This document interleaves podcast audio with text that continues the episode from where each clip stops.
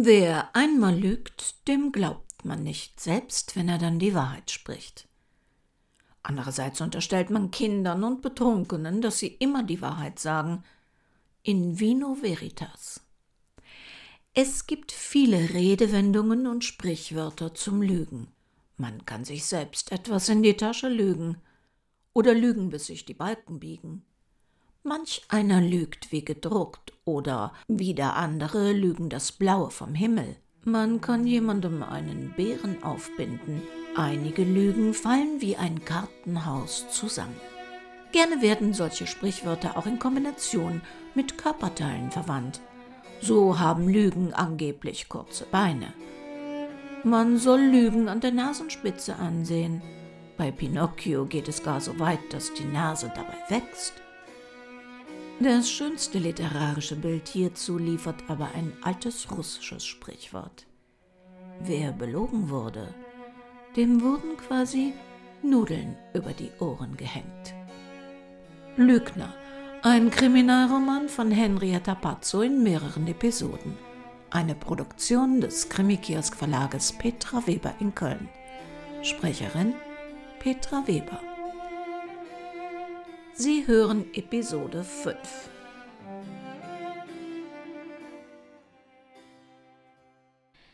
Vernehmung der Beschuldigten Saskia wird zum Tatvorwurf Körperverletzung mit Todesfolge zum Nachteil des Manfred Wirth, Ehemann der Beschuldigten, geführt durch KOK Rebecca Katz in Anwesenheit von KHK Frank Siebert.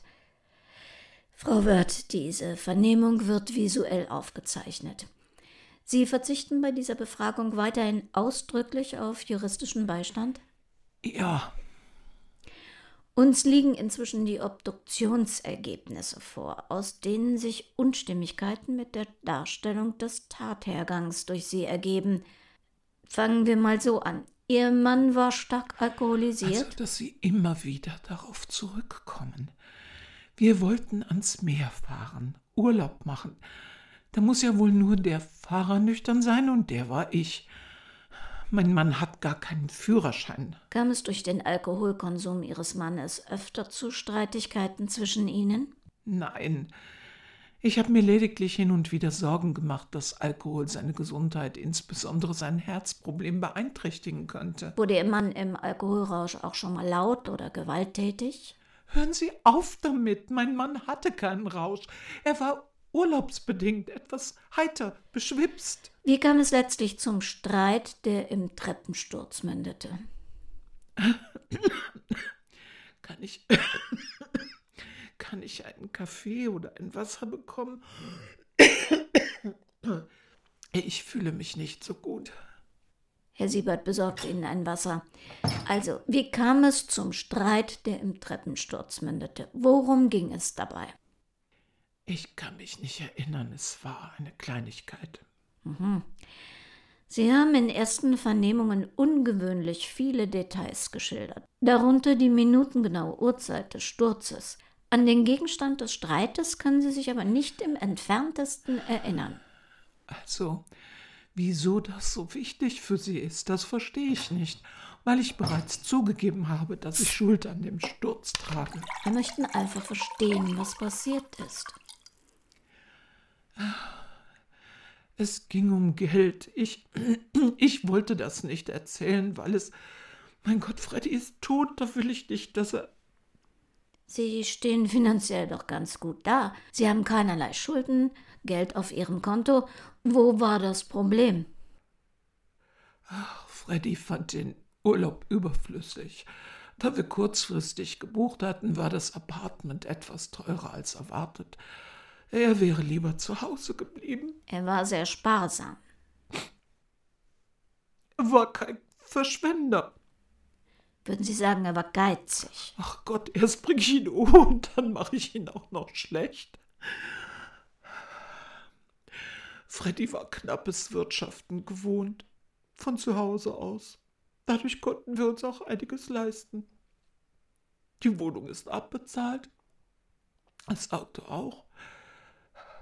Das war nicht neu für mich, dass er Ausgaben immer kritisch hinterfragte. Er selbst war sehr genügsam. Die Diskussion war im Grunde immer die gleiche, tausendmal geführt. Nach dem Urlaub war er dann aber immer hoch erfreut, dass wir doch noch gefahren sind. Also, aber vorher gab es halt immer Diskussionen. An diesem Tag waren wir etwas übermüdet, abgespannt und gereizt, nervös wegen der Reise. Er war lange wegen der Pandemie ans Haus gebunden. Das verändert, das verändert Menschen. Man wird ängstlicher.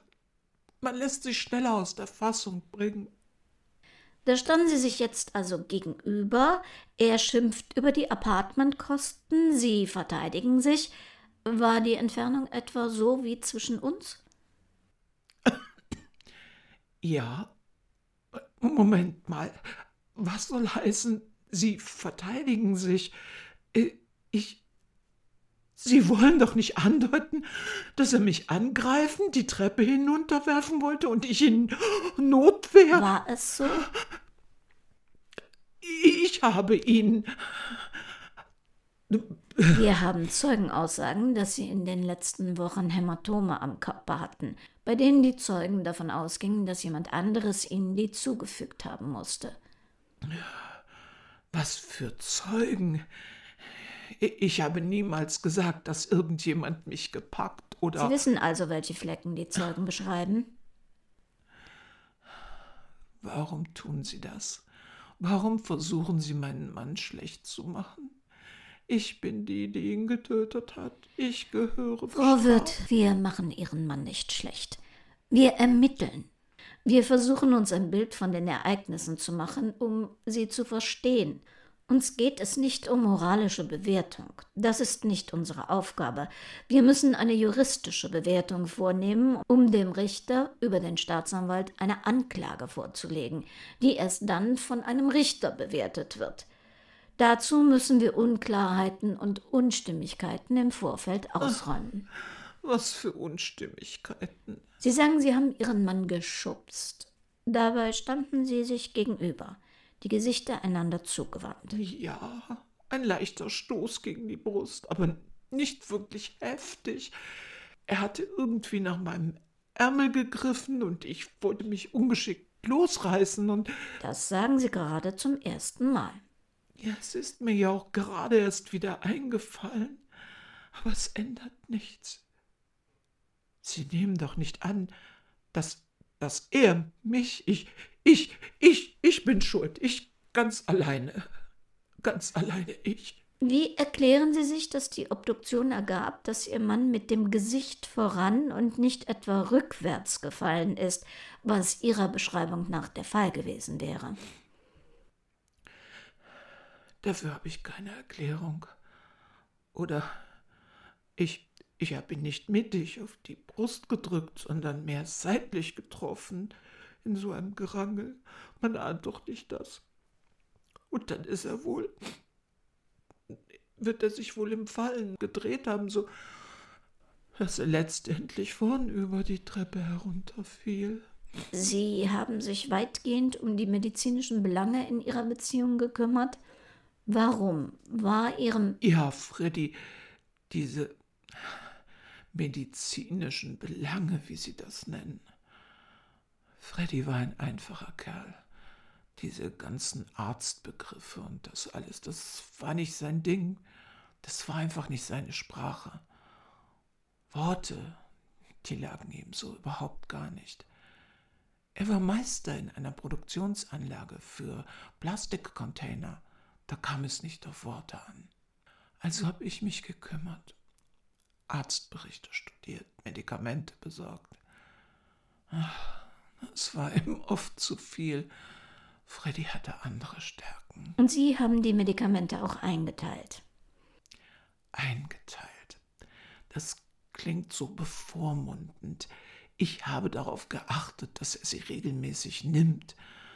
Dazu habe ich für ihn und mich so kleine Plastikdosen mit Einteilungen für Wochentage und Tageszeiten besorgt. die habe ich sonntags immer für die ganze Woche gefüllt. Bitte sehen Sie sich hier diese Liste vom Hausarzt Ihres Mannes an. Sind das die Medikamente, die Sie Ihrem Mann gegeben haben? Ja, das sind die Medikamente meines Mannes. Nahm er auch selbstständig Tabletten? Ja, wenn er Kopf- oder Magenschmerzen hatte. Was in Anbetracht des Alkoholkonsums sicher nicht selten war. Kein Blutverdünnermedikament? Nein, das nehme ich seit meiner Thrombose. Aber wieso fragen Sie das? Die Todesursache Ihres Mannes waren innere Blutungen, verstärkt, beschleunigt durch eine hohe Dosis Blutverdünner in seinem Blut. Was? Oh mein Gott, dann hat er sie wieder verwechselt. Ich brauche mein Spray. Aus dem gemütlichen Abend mit Jan war nichts geworden. Es würde auch keine entspannende Urlaubswoche werden. Jan hatte angerufen, dass er die nächsten Tage bei einem Kollegen wohnen werde. Ein Test in der Schule hatte für beide Covid positiv angezeigt. Da Barbaras Test, den sie umgehend im Zentrum hatte machen lassen, negativ war, konnte sie ihrem Mann wenigstens Kleidung und ein paar Lebensmittel vor die Haustüre des Kollegen stellen. Beide Männer hatten nur leichte Symptome, trotzdem spürte sie, wie Angst in ihr hochkroch. Nachdem sie ihn zigmal angerufen und mit WhatsApp-Nachrichten bombardiert hatte, hatte er sie gebeten, damit aufzuhören und ihnen Ruhe zu gönnen, weil beide extrem müde und kaputt waren. Barbaras Ängste waren nicht hilfreich. Er versprach, sich von selbst zu melden und sofort Bescheid zu geben, wenn sich der Zustand doch verschlechtern sollte. An Holiday Feeling oder in Ruhe ein Buch zu lesen, war allerdings nicht mehr zu denken. Sie musste sich beschäftigt halten, um ihre Gedanken nicht in Endlosschleife im Kreis laufen zu lassen. Und ausgerechnet jetzt hatte sie Urlaub. Sylvia wollte zwar nach der Post sehen, aber man konnte ja mal vorbeigehen und checken, ob Arbeit anlag, die nicht aufgeschoben werden konnte. Im Briefkasten lagen jedenfalls nur Rechnungen.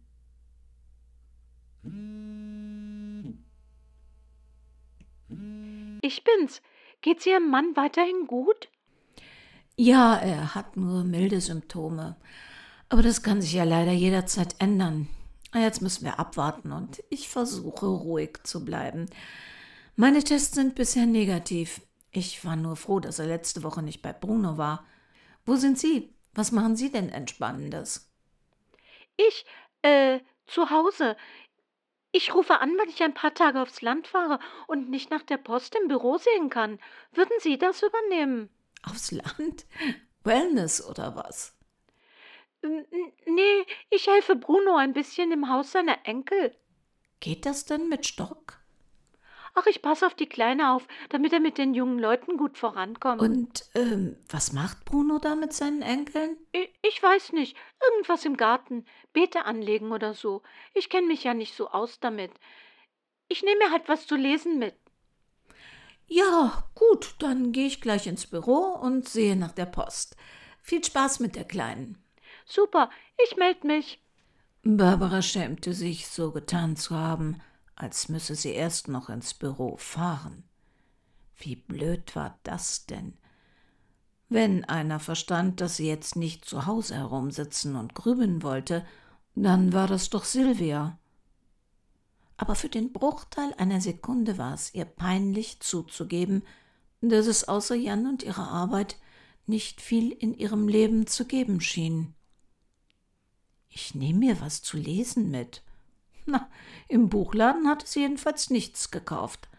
Was sollte das mit der Waffe und dem Quatsch, dass man den Suchverlauf danach im Browser finden könnte? Klar, ihr Privat-PC hatte letzte Woche den Geist aufgegeben und am Handy suchte Sylvia nicht gerne, weil man da kaum was sehen konnte.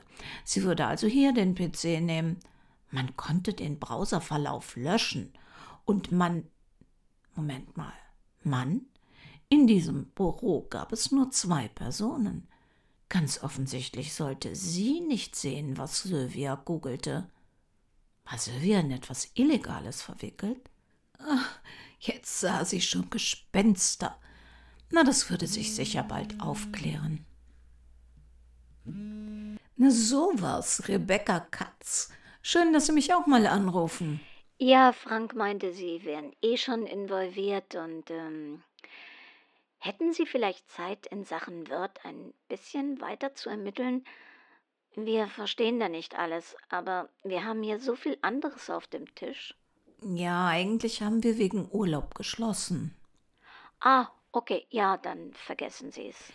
Nee, nee, ist schon okay. Ich hätte da Freiraum zeitlich und Sie helfen uns ja auch öfter mal. Was soll ich denn herausfinden? Wir haben den Verdacht, dass es sich womöglich im Fall Wirt um Notwehr handeln könnte.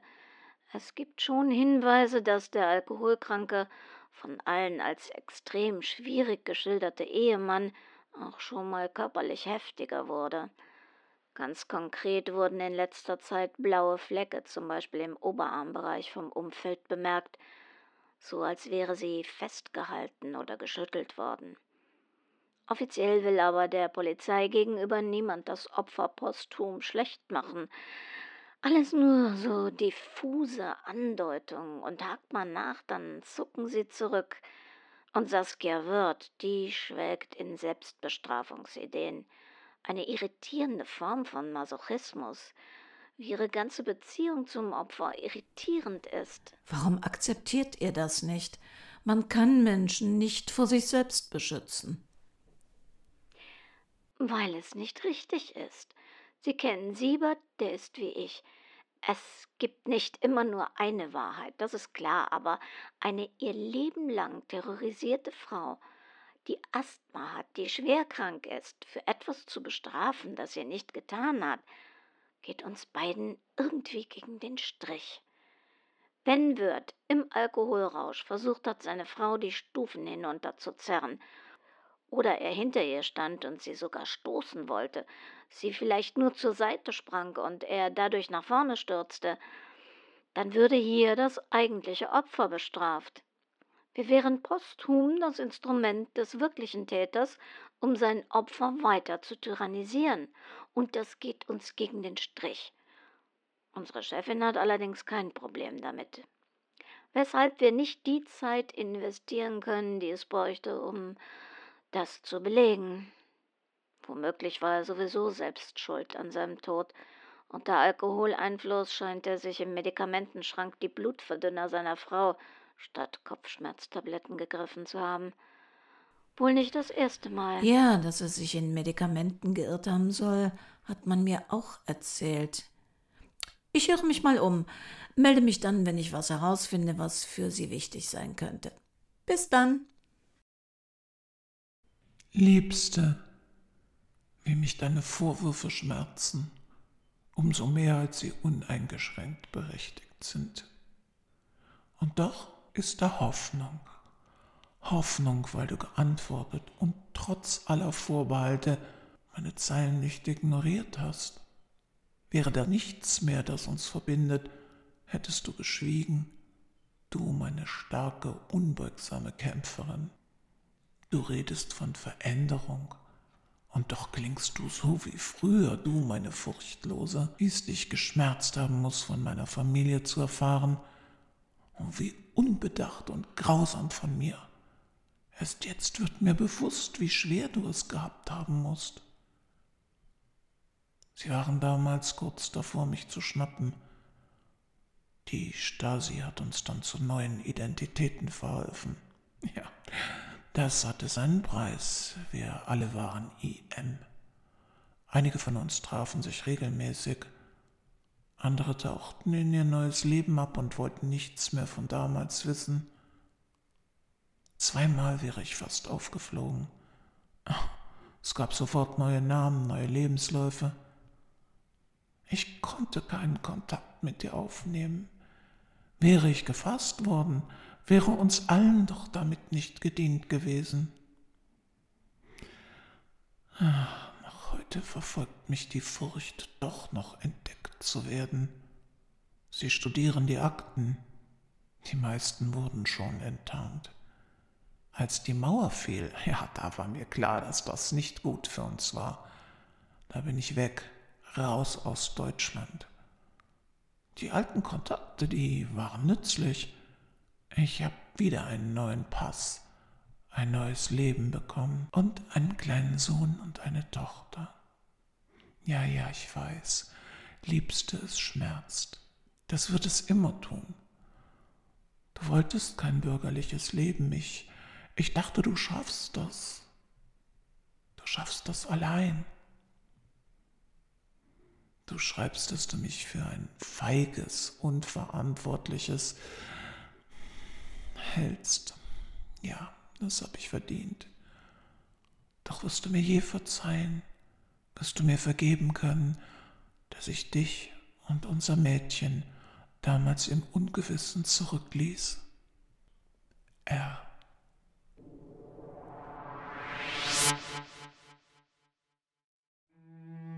Ja, da möchte man nicht in der Haut von Silvia und Bruno stecken, um mit dieser Information vernünftig umzugehen.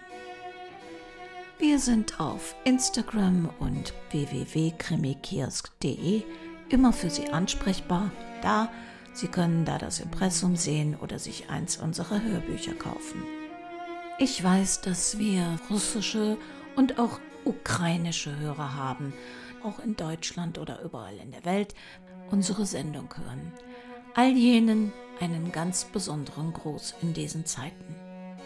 Tja, und ob sie nun zu denen gehören, die tapfer die Ohren steif halten müssen, oder zu denen, denen man Nudeln an die Ohren gehängt hat, wo immer sie sind und was immer sie tun, passen Sie bitte gut auf sich auf.